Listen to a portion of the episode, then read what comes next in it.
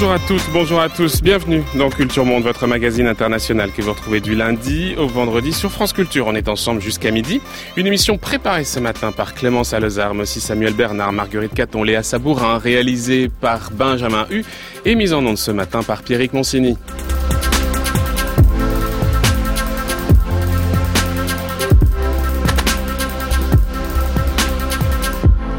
On poursuit notre série d'émissions consacrées aux médicaments. Après avoir évoqué la manière dont les pays émergents avaient bouleversé le paysage de l'industrie pharmaceutique mondiale, après avoir évoqué la question de la fixation des prix des médicaments, place à notre question de la contrefaçon ce matin, faux médicaments, contrefaçon, trafic, au cœur d'une bataille sanitaire et industrielle. Les saisies de médicaments contrefaits se sont multipliées ces dernières années, en tout cas à en croire les régulières saisies, confiscations dans le cadre d'opérations diverses et variées, que ce soit celles menées par l'OM, par les douanes, par Interpol.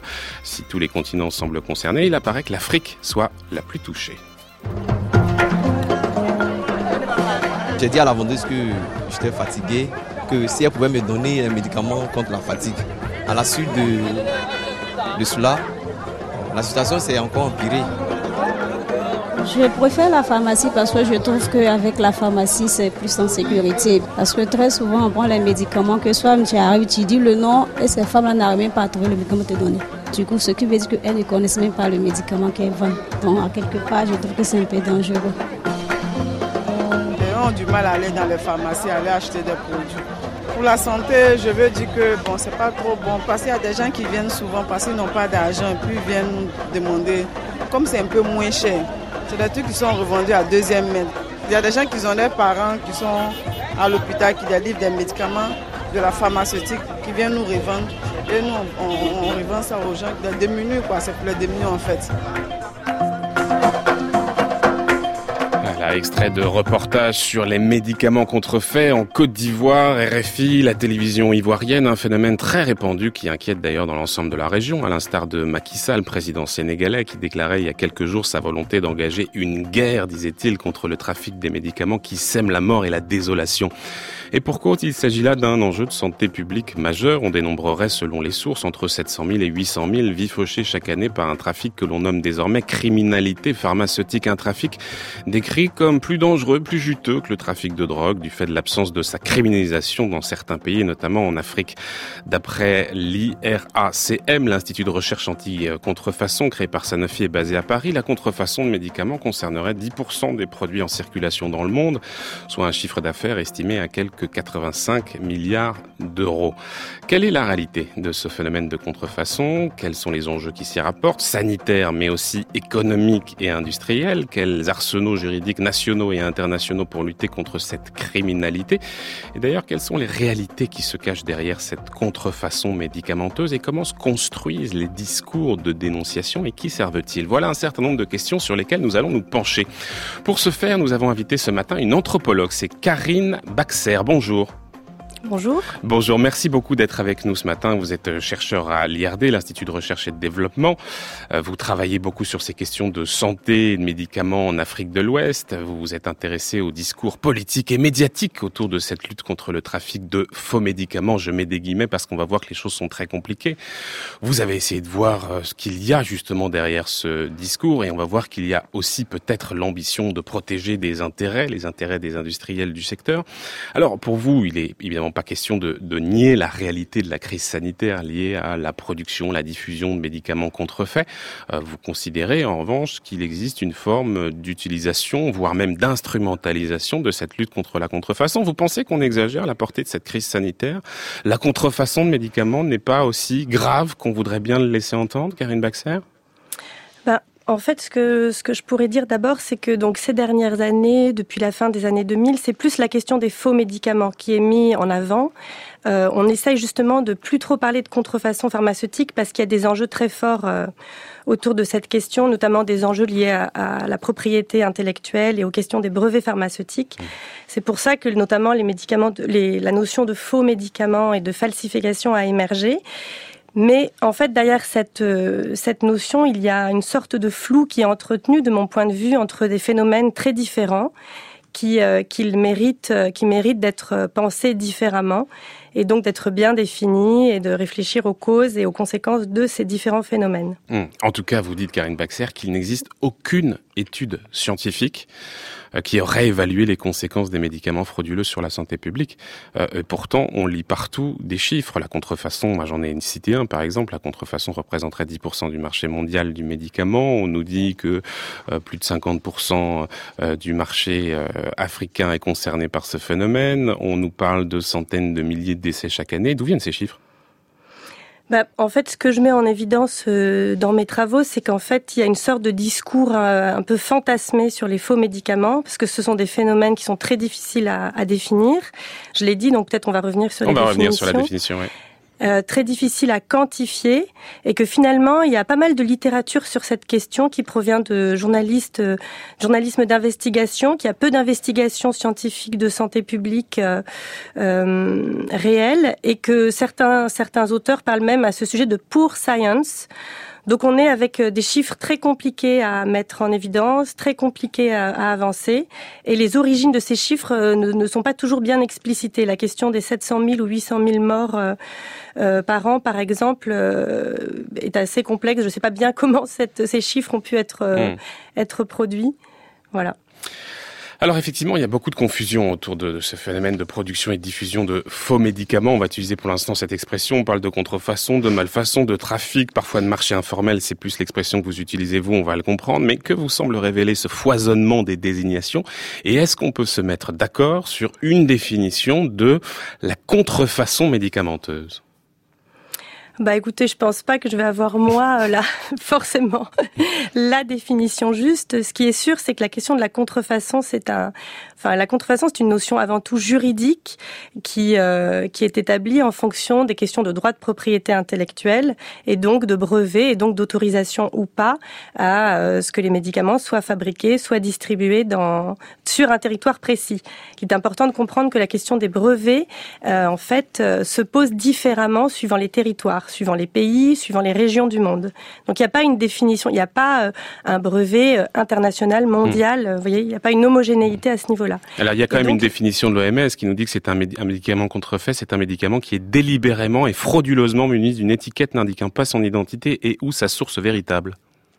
Donc là on va être sur la question des faux médicaments, euh, donc de la falsification. En fait, l'OMS a essayé d'enlever euh, les questions de propriété intellectuelle qui étaient vraiment très euh, polémiques. Et donc l'histoire de ce groupe Impact dont vous parlez est bien la preuve de, la difficulté de se mettre d'accord sur cette question-là.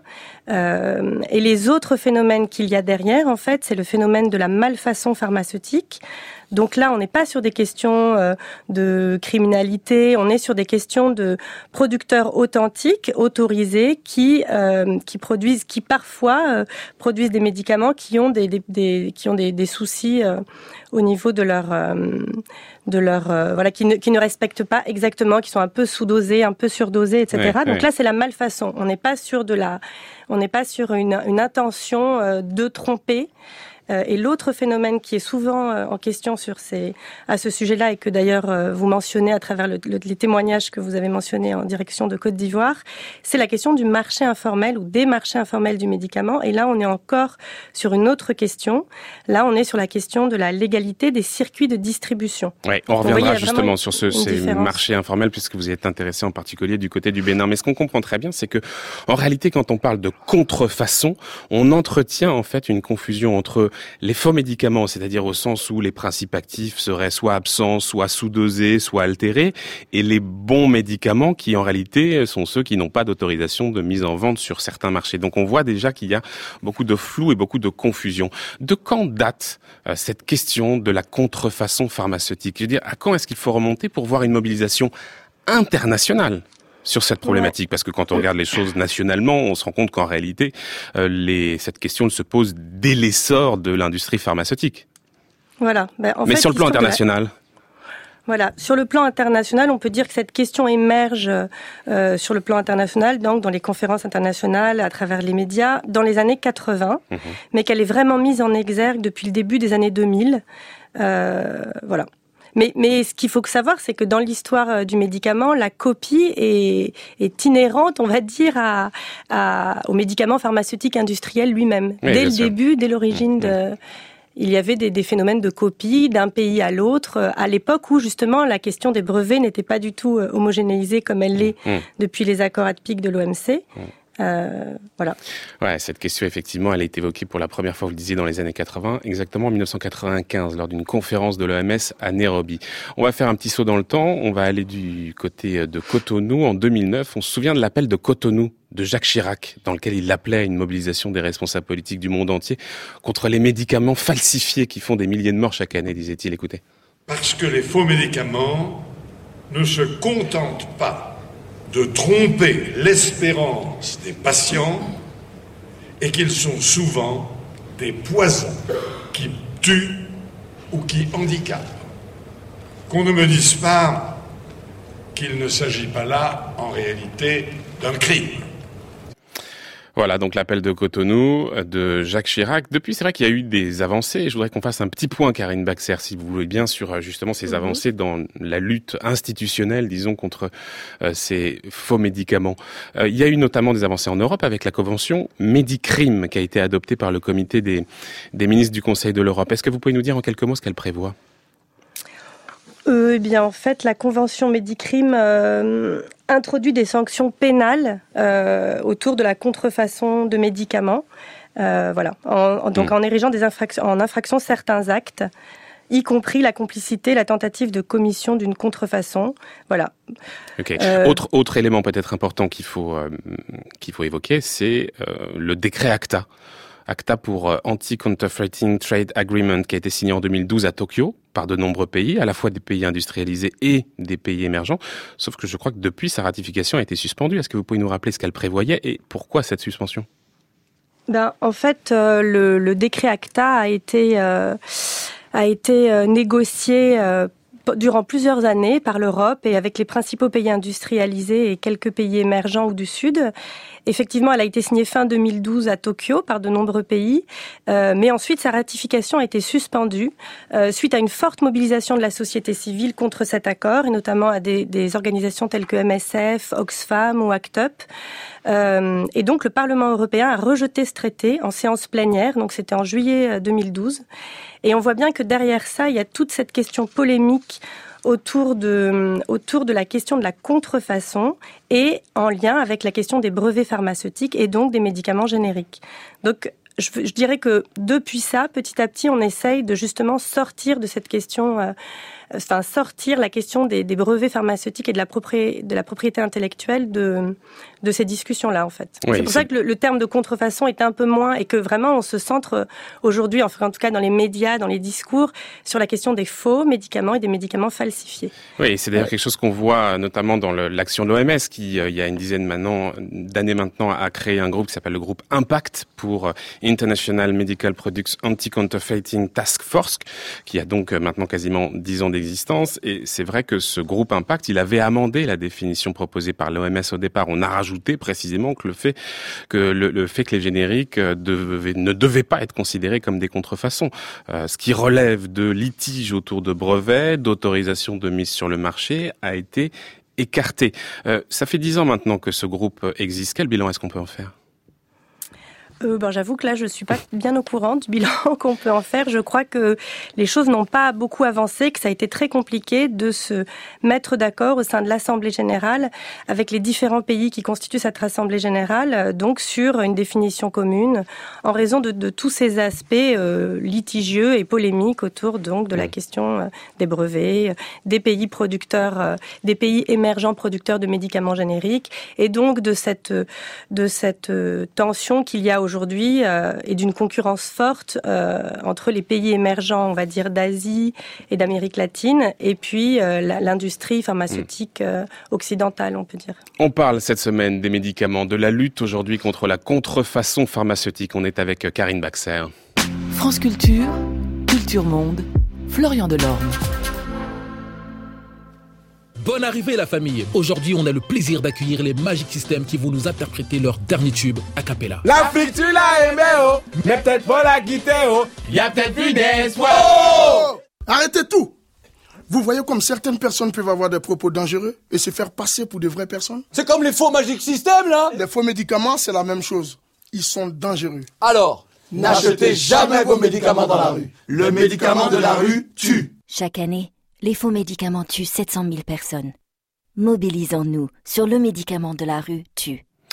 Le médicament de la rue tue une campagne. Euh, on entendait ici les Magic System, qui est un groupe ivoirien très connu et reconnu. Vous avez essayé, vous, Karine Baxer, donc de déconstruire justement tout ce discours sur la contrefaçon pharmaceutique pour voir comment il est socialement construit. Et pour ce faire, vous avez réalisé un travail de terrain en Afrique de l'Ouest, en particulier au Bénin, un long travail d'observation qui a duré plus de deux ans entre 2005 et 2007.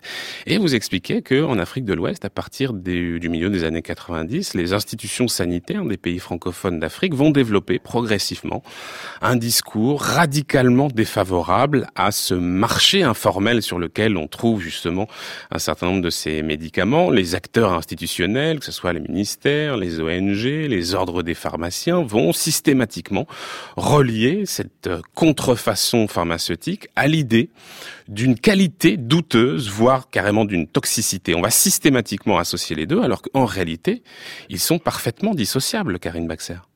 Oui, oui, c'est tout à fait. Euh, donc les travaux que j'ai menés étaient réellement sur euh, la question du marché informel du médicament en partant du, Bénin et notamment de Cotonou. Et ça m'a amené à déconstruire euh, en fait cet amalgame qui est fait entre médicaments du marché informel, entre marché informel et contrefaçon ou faux médicaments, falsification de médicaments. Et donc, c'est vraiment sur cet aspect-là que moi, je peux apporter euh, euh, une plus-value ou mes compétences euh, pour donc un petit peu déconstruire toutes les questions autour de la contrefaçon et des faux médicaments. Donc, ça veut dire très concrètement, Karine Baxer, qu'une partie des médicaments qui sont distribués dans les marchés informels béninois sur lesquels vous êtes allé provient de circuits qui, eux, sont tout à fait formels. Oui, c'est plus qu'une partie. On va dire que c'est vraiment euh, la grosse majorité des médicaments qui sont distribués euh, dans ces marchés informels. Donc moi, j'ai travaillé dans le, dans le centre grossiste de la, de la vente informelle à Cotonou, dans le grand marché d'Antokpa. Et euh, la grande majorité des médicaments qui sont distribués dans ce marché sont des médicaments qui proviennent des sources, de des circuits officiels de vente de médicaments. Alors là, ce qui est important, c'est que donc ils proviennent des circuits officiels, soit du Bénin et des pays francophones autour, soit des pays anglophones autour. Il faut savoir que à, proximité du Bénin, on a le Nigeria, qui est un très grand, euh, très grand pays avec une, une, puissance économique importante. Et juste un petit peu plus loin, on a le Ghana, donc on a le Bénin qui est un peu entre le Nigeria et le Ghana.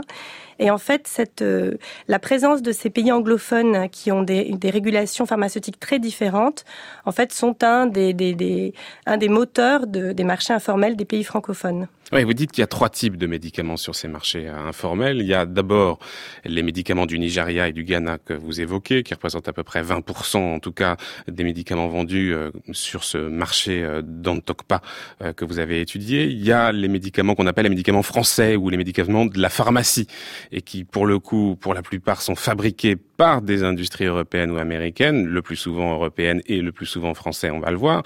Et puis, troisième type de médicaments, c'est ce qu'on appelle pharmaquiques, euh, qui sont là, pour le coup, des génériques fabriqués par des firmes installées au Bénin. Voilà les trois types, finalement, de médicaments qu'on retrouve sur ce marché.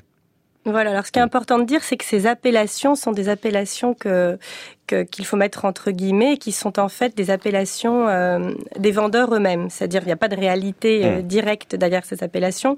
C'est en fait des, des, des appellations euh, en fait liées aux perceptions que les vendeurs ont, ont des médicaments et ces perceptions qui se construisent sur plusieurs critères, notamment sur la provenance des médicaments, sur leur prix, sur leurs emballages.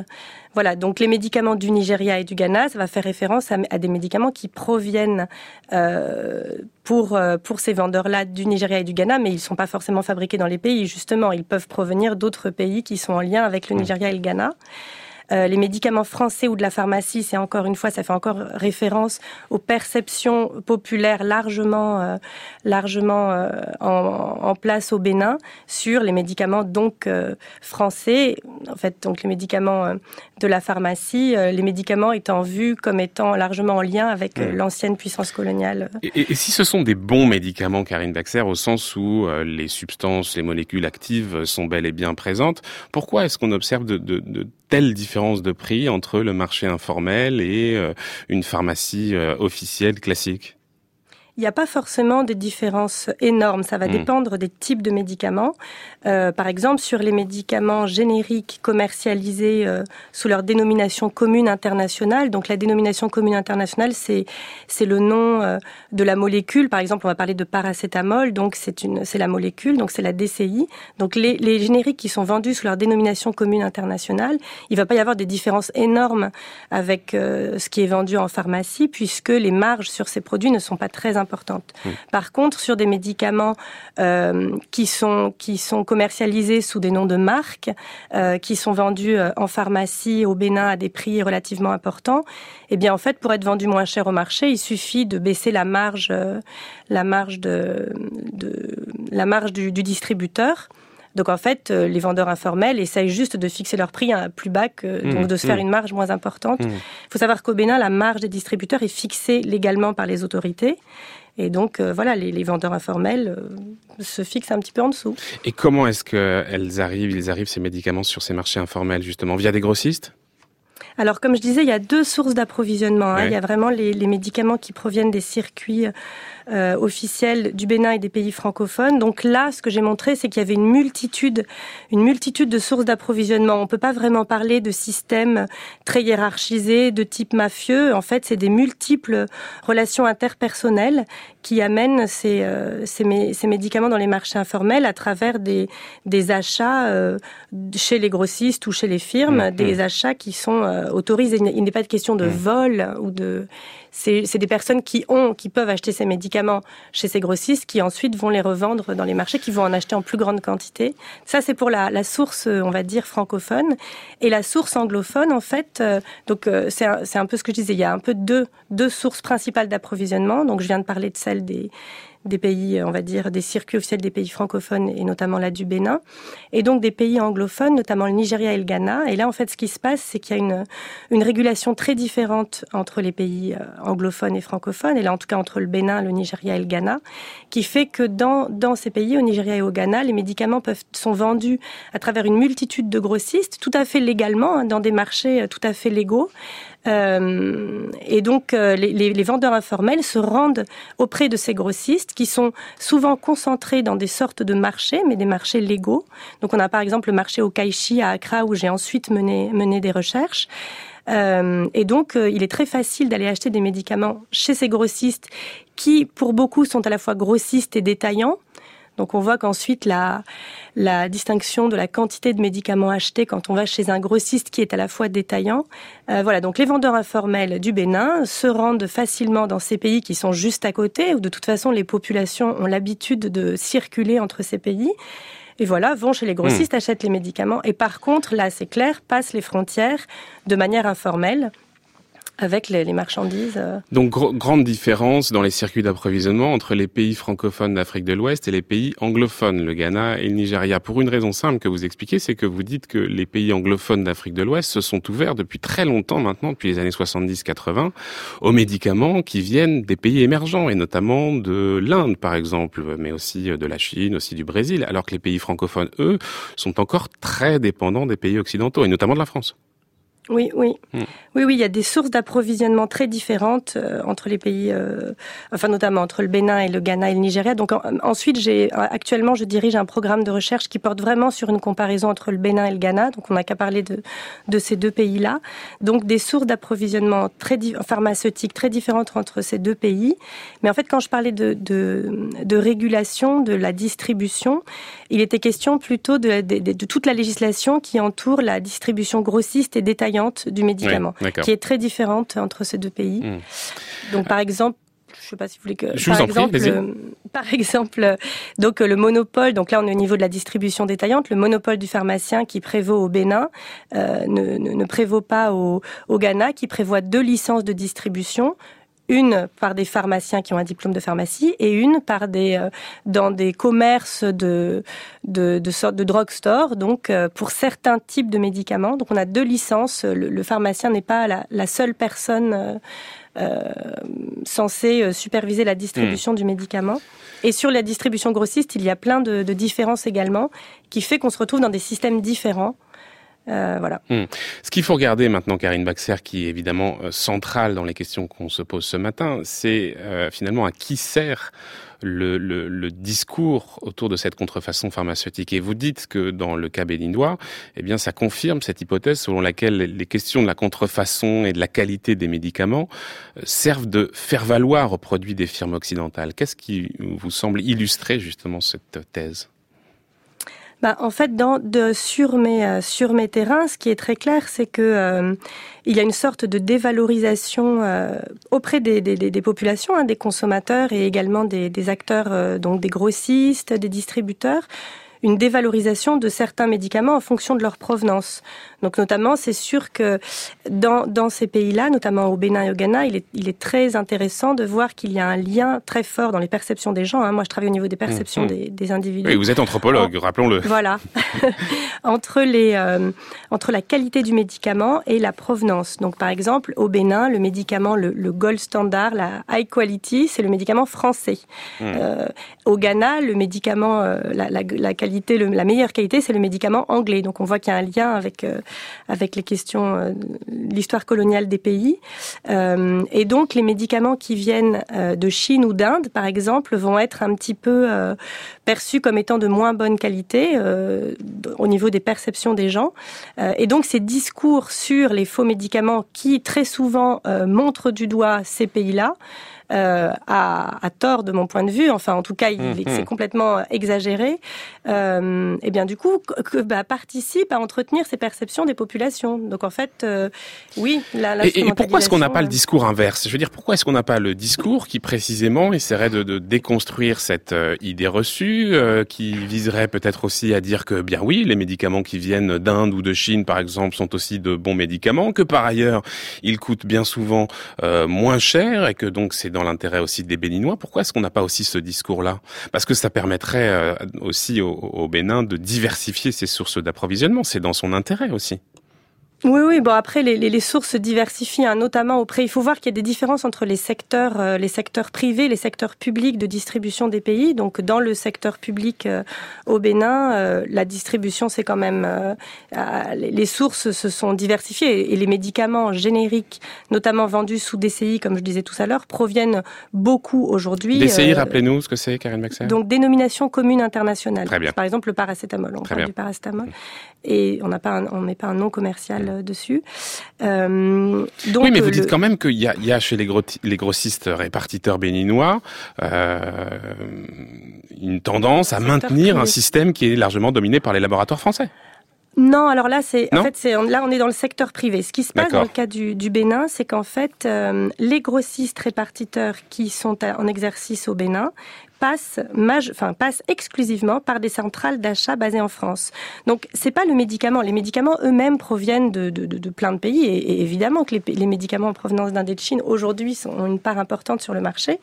Mais euh, ces médicaments doivent d'abord passer par les centrales d'achat françaises. En tout cas, doivent. Il n'y a pas, hmm. pas écrit nulle part dans une législation, mais c'est comme ça que ça se passe majoritairement.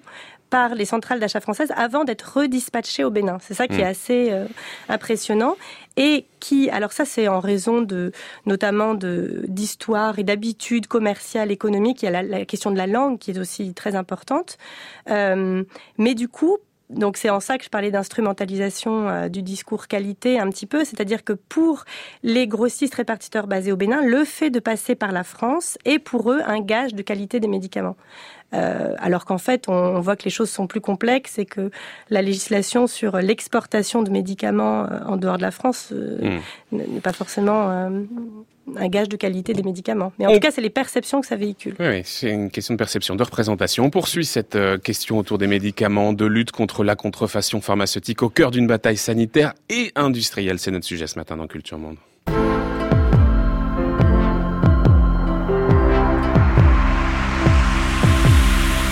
Et on va accueillir un nouvel invité, François Locher. Bonjour.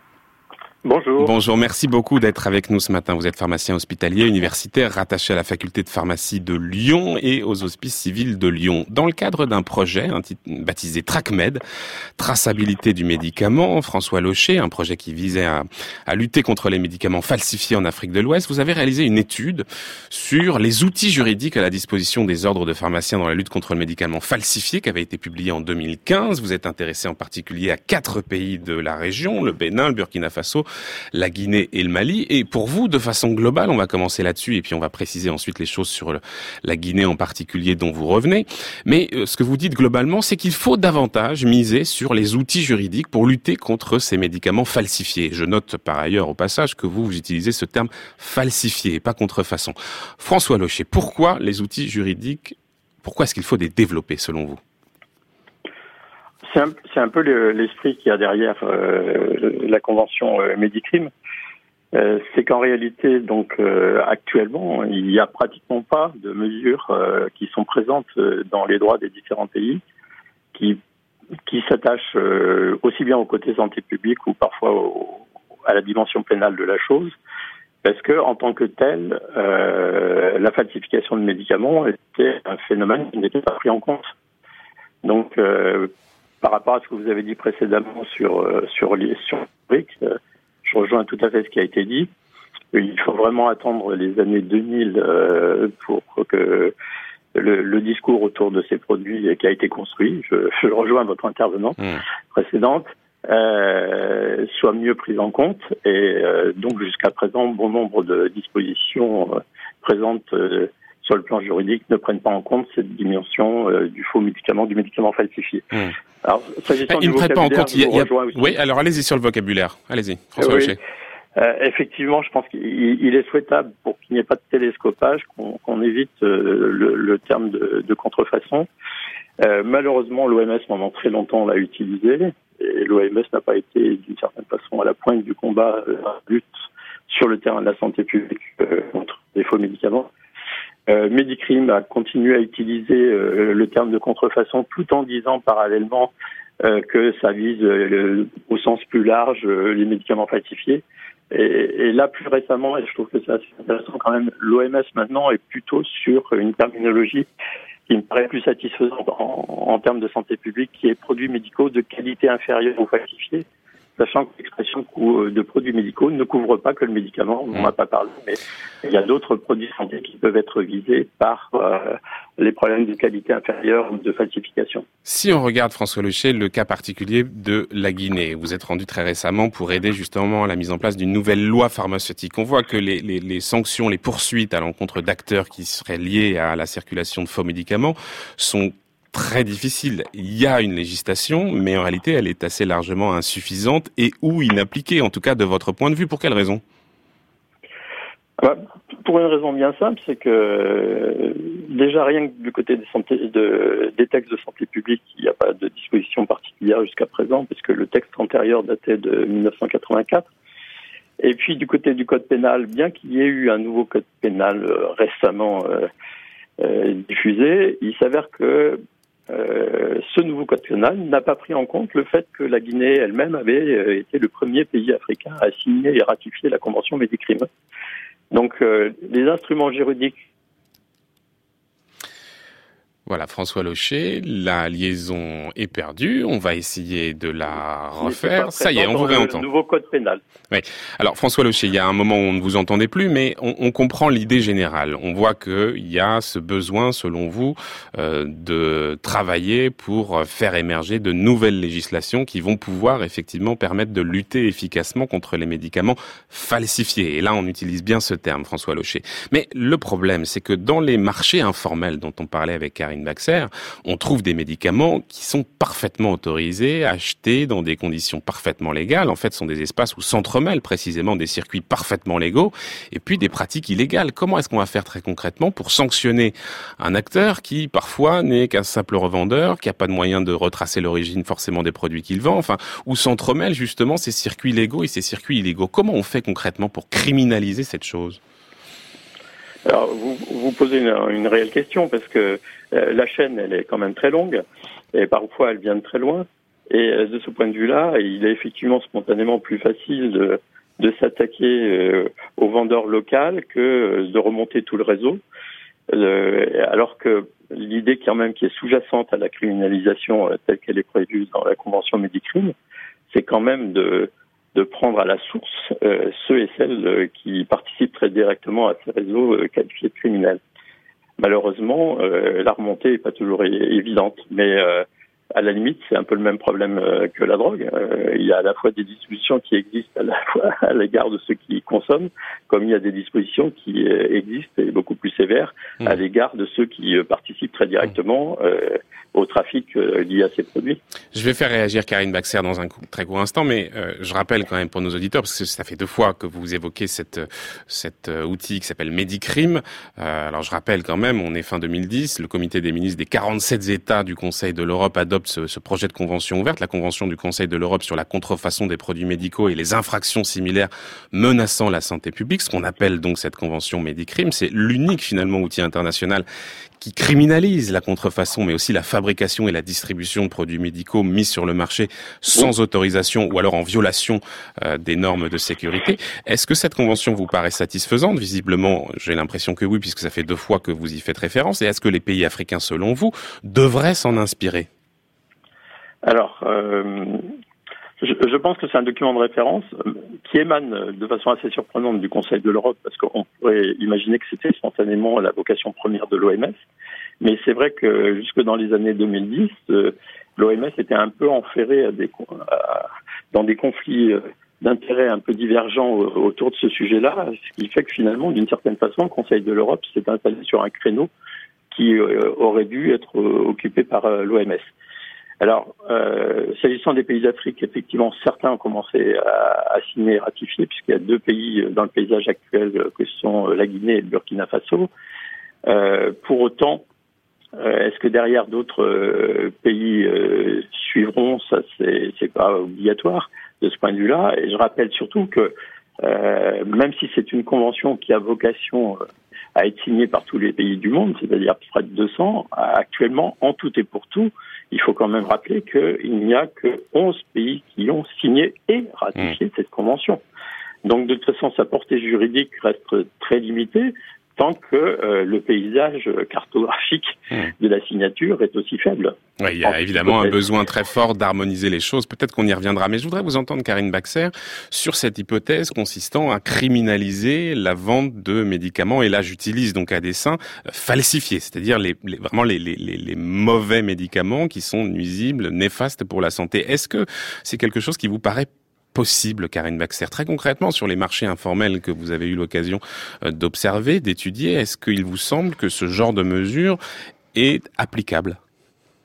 Bah, en fait, ce que je pense, c'est qu'on parle de choses différentes, on parle de phénomènes différents. Donc la question de la falsification telle qu'elle a été définie, telle qu'elle est euh, prévue dans Medicrime, euh, en fait, c'est une question, d'accord Et après, il y a d'autres questions qui sont celles de la malfaçon, dont j'ai un petit peu parlé tout à mhm. l'heure, et celles des marchés informels. En fait, le problème, c'est de faire l'amalgame de ces différents phénomènes. Dans les pays d'Afrique francophone, c'est surtout la question des marchés informels qui, qui pose problème, enfin en tout cas qui, qui attire le plus l'attention des médias, etc. Et ce sont, à mon avis, des choses différentes qui demandent des, des, euh, des solutions différentes. En Mais justement, est-ce qu'on peut faire la différence sur le terrain?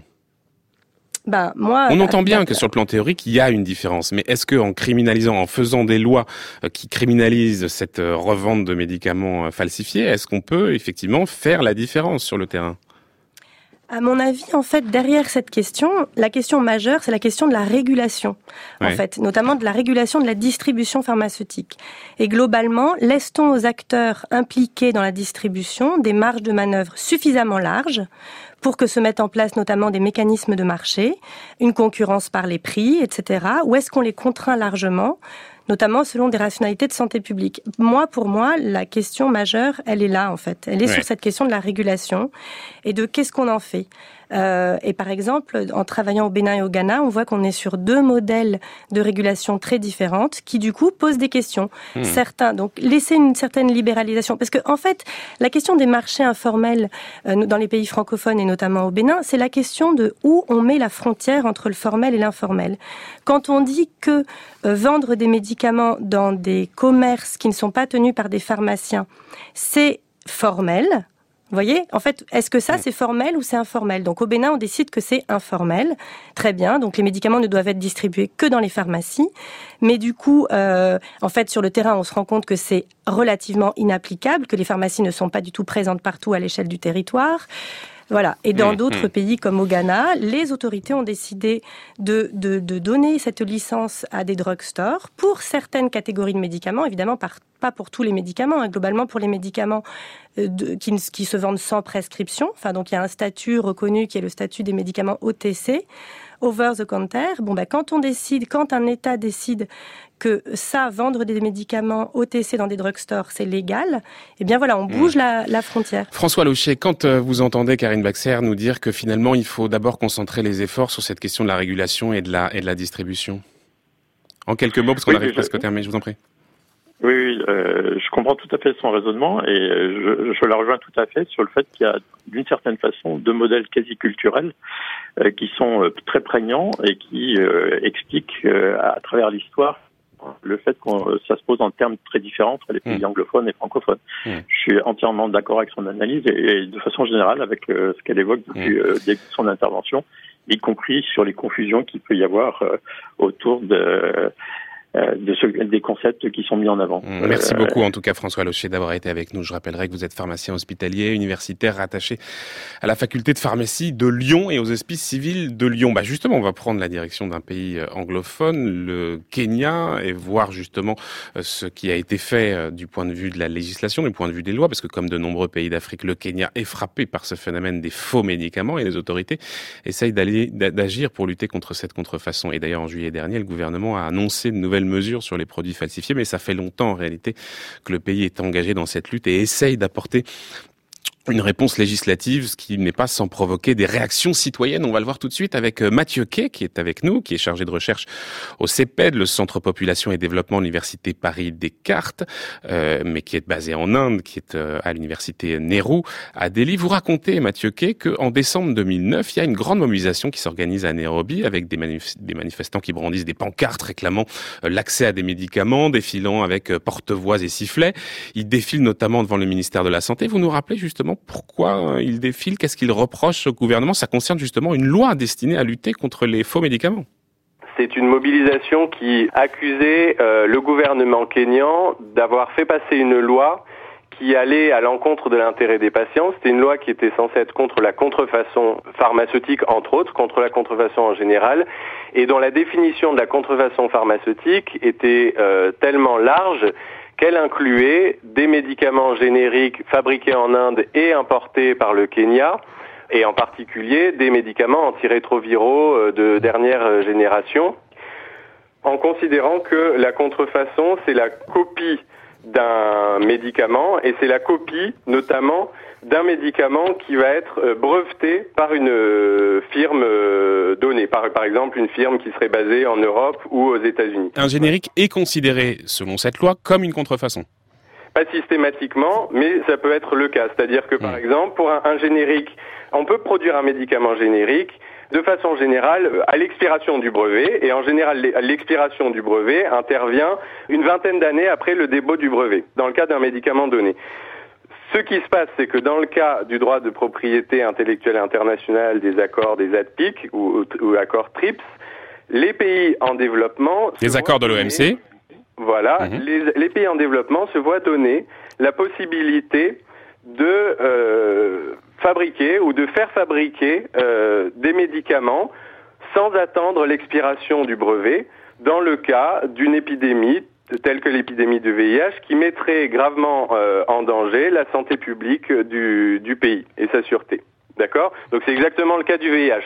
Dans le cas du VIH, ce que ça donne, c'est que des médicaments euh, contre le VIH peuvent être fabriqués ou importés par des pays en développement sans attendre l'expiration des brevets qui portent sur ces médicaments, parce qu'on considère que la santé publique doit passer avant la défense des intérêts des firmes qui ont innové, qui ont créé ces médicaments. On comprend parfaitement qu'il y a cette confusion euh, qui euh, pose un réel problème sur l'accès des patients aux médicaments et c'est le cas pour le sida-VIH. Et d'ailleurs, à ce propos, Pascal Lamy avait dû justement faire une déclaration qui était secrétaire général de l'OMC à l'époque et qui avait appelé justement à ne pas confondre précisément contrefaçon et générique. Quoi qu'il en soit, on voit bien que dans cette période-là, dans ce moment-là où on vote cette loi du côté du Kenya, euh, il y a toute cette controverse sur la lutte anti-contrefaçon euh, qui s'organise, les choses se généralisent, on, les thématiques de contestation se croisent, les échelles d'action se multiplient et vous expliquez qu'en finalement on a une forme de globalisation, de transnationalisation de la lutte contre euh, la contrefaçon. C'est-à-dire que les acteurs kenyans qui luttent contre cette loi anti-contrefaçon vont beaucoup jouer sur cette transnationalisation en sollicitant des acteurs étrangers qui vont se mêler à leur combat, en appelant des ONG, en invitant des militants euh, indiens. Il y a cette transnationalisation de la lutte qui va s'organiser et on le voit très bien du côté du Kenya. Oui, et ça c'est un point qui est important à souligner qui est euh, tout à fait lié à l'histoire des mobilisations contre le VIH et pour l'accès au traitement euh, contre le VIH, donc ce sont des mobilisations anciennes. On a toute une histoire euh, de mouvements transnationaux entre des pays africains, entre des firmes et des ONG en Asie, en particulier en Inde, des mouvements en Europe. Donc ça, cette histoire, elle est relativement, on va dire, déjà ancienne. Elle a déjà une vingtaine d'années, depuis, on va dire, au moins le milieu des années 90. Et en fait, ce qui est intéressant, c'est que dans le cas de la lutte contre la contrefaçon, euh, ce qu'on voit, c'est un petit peu les mêmes acteurs, c'est-à-dire que ce que les firmes euh, multinationales avaient perdu euh, plus ou moins au tournant des années 2000, en voyant la, montée de la critique des brevets, eh elles ont essayé de le regagner sous d'autres, avec d'autres stratégies, et notamment euh, en insistant sur l'importance du problème public des faux médicaments et sur euh, la, la, la, manière euh, avec laquelle on pouvait lutter contre ces faux médicaments, qui serait de renforcer les brevets et d'essayer de lutter à tout prix contre ce qu'on appelle la contrefaçon de médicaments et non pas contre la mauvaise qualité des médicaments ou le non-respect des, des standards, des, des, bonnes pratiques de production, par exemple. Et, et, de renforcer, pardon, l'arsenal législatif, parce que c'est aussi ça. Les, le lobbying de l'industrie pharmaceutique a aussi peser pour euh, qu'on mette en place cette loi. Alors, il faut aussi expliquer, Mathieu Kay, que finalement cette loi, elle va être annulée parce que en juin 2009, il y a trois séropositifs qui vont porter plainte contre le, le, gouvernement kényan au motif que cette loi serait anticonstitutionnelle et qu'elle mettrait en danger euh, la vie des malades. Et finalement, la loi va être suspendue par un juge en avril 2010 et on aura un autre texte qui va être mis en place. Mais on voit bien, euh, en tout cas, c'est ce que vous avez vous remarqué dans ce cas kényan, l'emprise, le poids de ces lobbying de l'industrie pharmaceutique pour justement élaborer cet arsenal législatif.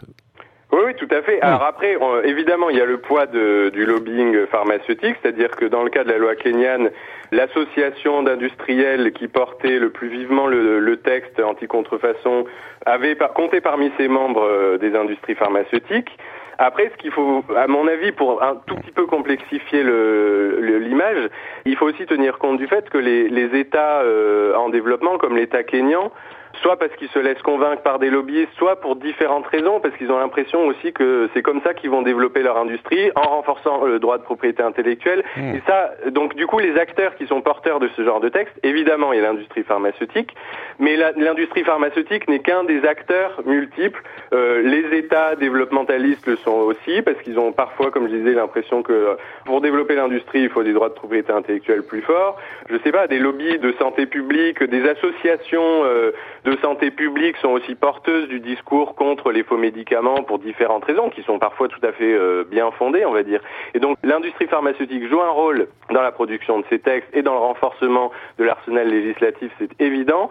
Mais, euh, mais c'est pas les seuls, c'est pas les seuls. D'autres acteurs, voilà. Ouais, ouais. Et alors justement, depuis cette annulation de cette loi sur la contrefaçon en avril 2010, on a eu un, un nouveau texte sur la contrefaçon. Non, il n'y en a pas eu depuis. Non, il n'y en a pas. Là, pour le moment, enfin, en tout cas, euh, moi, euh, là où j'en suis resté, pour le moment, c'est un peu en attente. C'est-à-dire que c'est en suspens. Euh, le chapitre sur les médicaments doit être hmm. repris, mais aux dernières nouvelles, ça ce n'était pas le cas. Il y a par contre, il y a d'autres débats sur l'enregistrement des médicaments. Enfin, les, débats se poursuivent, mais un peu hmm. dans d'autres arènes que le pure critique de, des faux médicaments, des médicaments illicites. Est-ce que ça veut dire, Mathieu que cette mobilisation kenyane contre cette loi anticorruption a porté ses fruits d'une certaine manière Elle a structuré durablement ces forces contestatrices au Kenyan Alors, je dirais pas qu'elle a structuré durablement. Par contre, je pense que c'est effectivement un élément de structuration euh, essentiel. C'est-à-dire, euh, pour la courte histoire que moi je regarde sur une vingtaine d'années, on a des moments, des pics de mobilisation.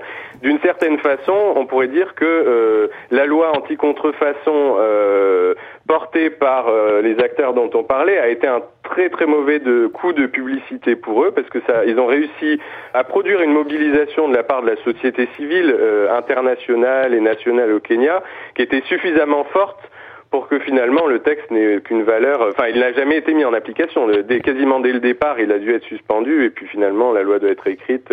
Mais donc oui, c'est des éléments de structuration, ça c'est évident. Après, durablement. Euh, on sait que justement, ça reste euh, une zone de conflit euh, très vive et permanente. Donc, on peut supposer que d'autres points de débat et de controverse émergent dans les mois à venir.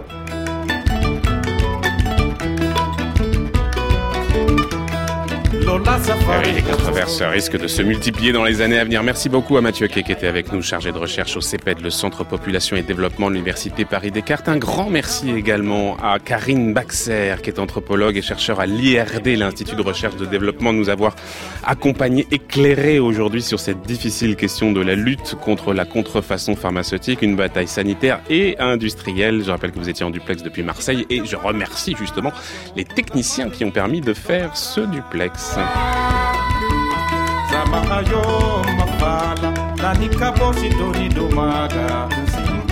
On reprendra dans notre série consacrée aux médicaments demain, mais pour l'heure, place à Brice Couturier, le monde des idées. Le tour du monde des idées, Brice Couturier. Bonjour Brice. Bonjour Florian. Une question brutale. D'où vient la politique des identités? Bah Hier, je vous ai donné la version officielle, celle selon laquelle l'expression comme le concept aurait été forgé à la fin des années 70 par un collectif de militantes noires, féministes et lesbiennes, le Kambahi River Collective. Mais devant l'incapacité des autres groupes contestataires de l'époque à prendre en charge leurs propres revendications, ce collectif aurait décidé de partir du sentiment d'oppression que ressentaient ses membres pour élaborer sa propre théorie de l'émancipation, afin d'éviter que cette démarche n'aboutisse à une juxtaposition de mouvements spécifiques qui risqueraient de se livrer à ce qu'on appelle la concurrence des victimes, est née l'idée d'intersectionnalité. Il s'agit de trouver des points de convergence entre ces différents fronts, ce qui se révèle difficile en l'absence d'une classe rédemptrice englobante, comme pouvait l'être la notion de prolétariat pour les marxistes.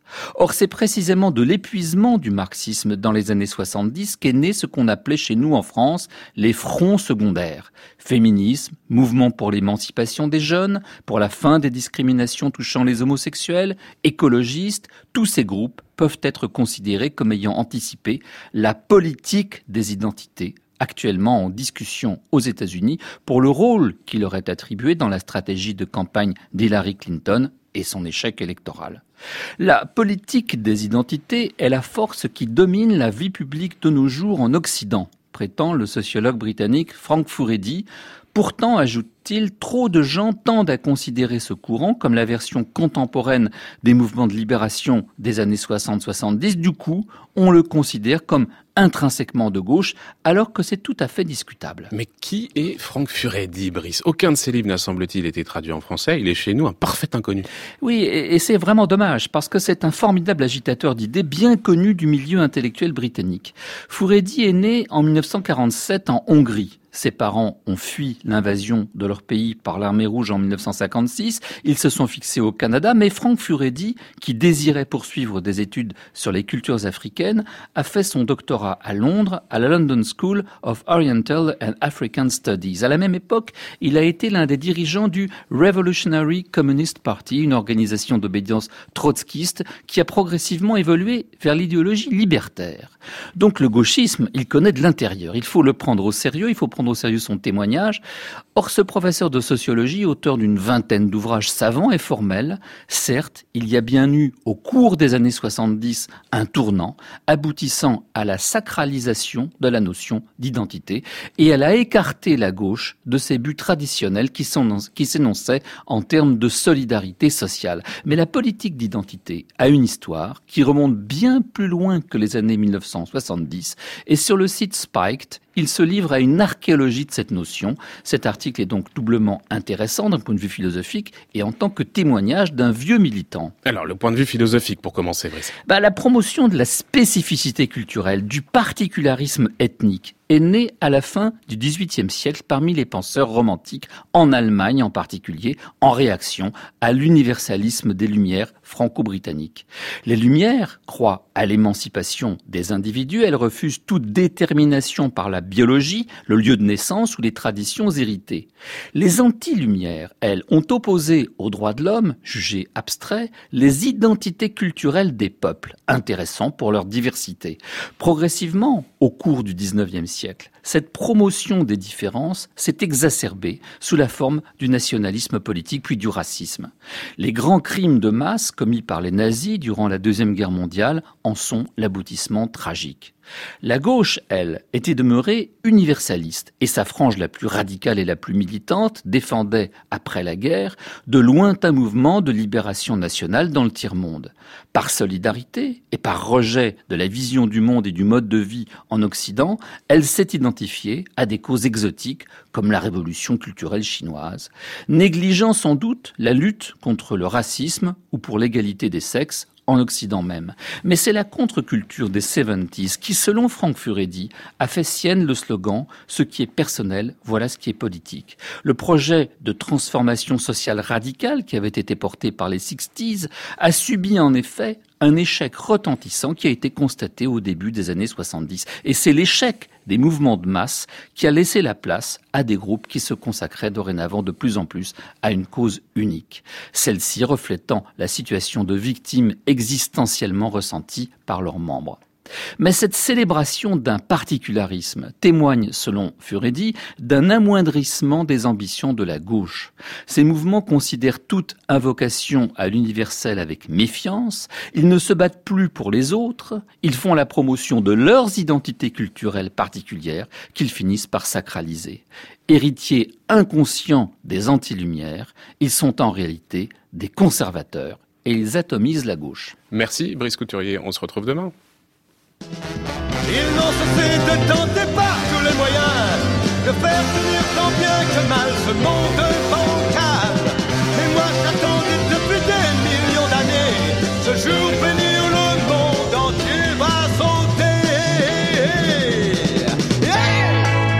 Et le monde entier va sauter, voilà ce que nous disait Johnny en 1970. Feu Johnny, notre Johnny national. Que vous avez eu l'occasion de, de, croiser, Brice, pas seulement croisé. Hein. J'ai déjeuné un, un avec Johnny avec lui. parce que quand j'étais rédacteur en chef de lui, j'en ai profité évidemment pour avoir une interview avec Johnny, ce dont je rêvais depuis que j'étais tout petit. Et ça s'est passé au Georges V. Et juste, c'est une anecdote extraordinaire parce que au Georges V, c'est pas vraiment le bistrot du coin. Les gens qui dînent là, qui déjeunent là, sont plutôt riches et célèbres, riches ou célèbres. Et honnêtement, quand Johnny est entré dans la salle avec son, attaché de presse et son garde du corps, toutes les conversations s'arrêtent, toutes les, tous les, re, les regards se tournent vers l'entrée, parce qu'il arrive en retard évidemment, et tout le monde a, tout le monde dit, c'est Johnny. Euh, ça, ça c'est vraiment le charisme. Quand toutes les têtes se tournent, quand tous les repas s'arrêtent, quand toutes les fourchettes se lèvent, parce que quelqu'un vient de rentrer, et ce quelqu'un, il y en a qu'un, c'est lui, c'est Johnny.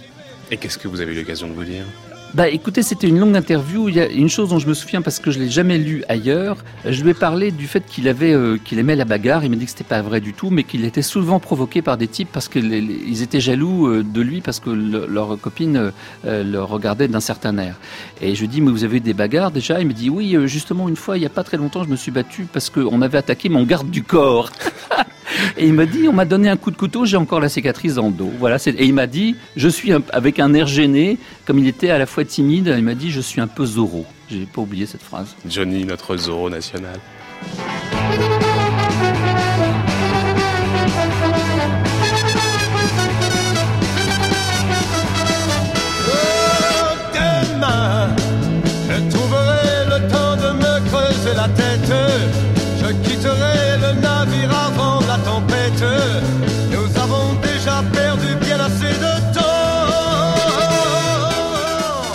Bon bah écoutez, on va arrêter ici et puis on va continuer à écouter Johnny dans nos bureaux, hein, Brice. Pour l'heure, on va retrouver Olivier. Rock'n'roll attitude. Exactement.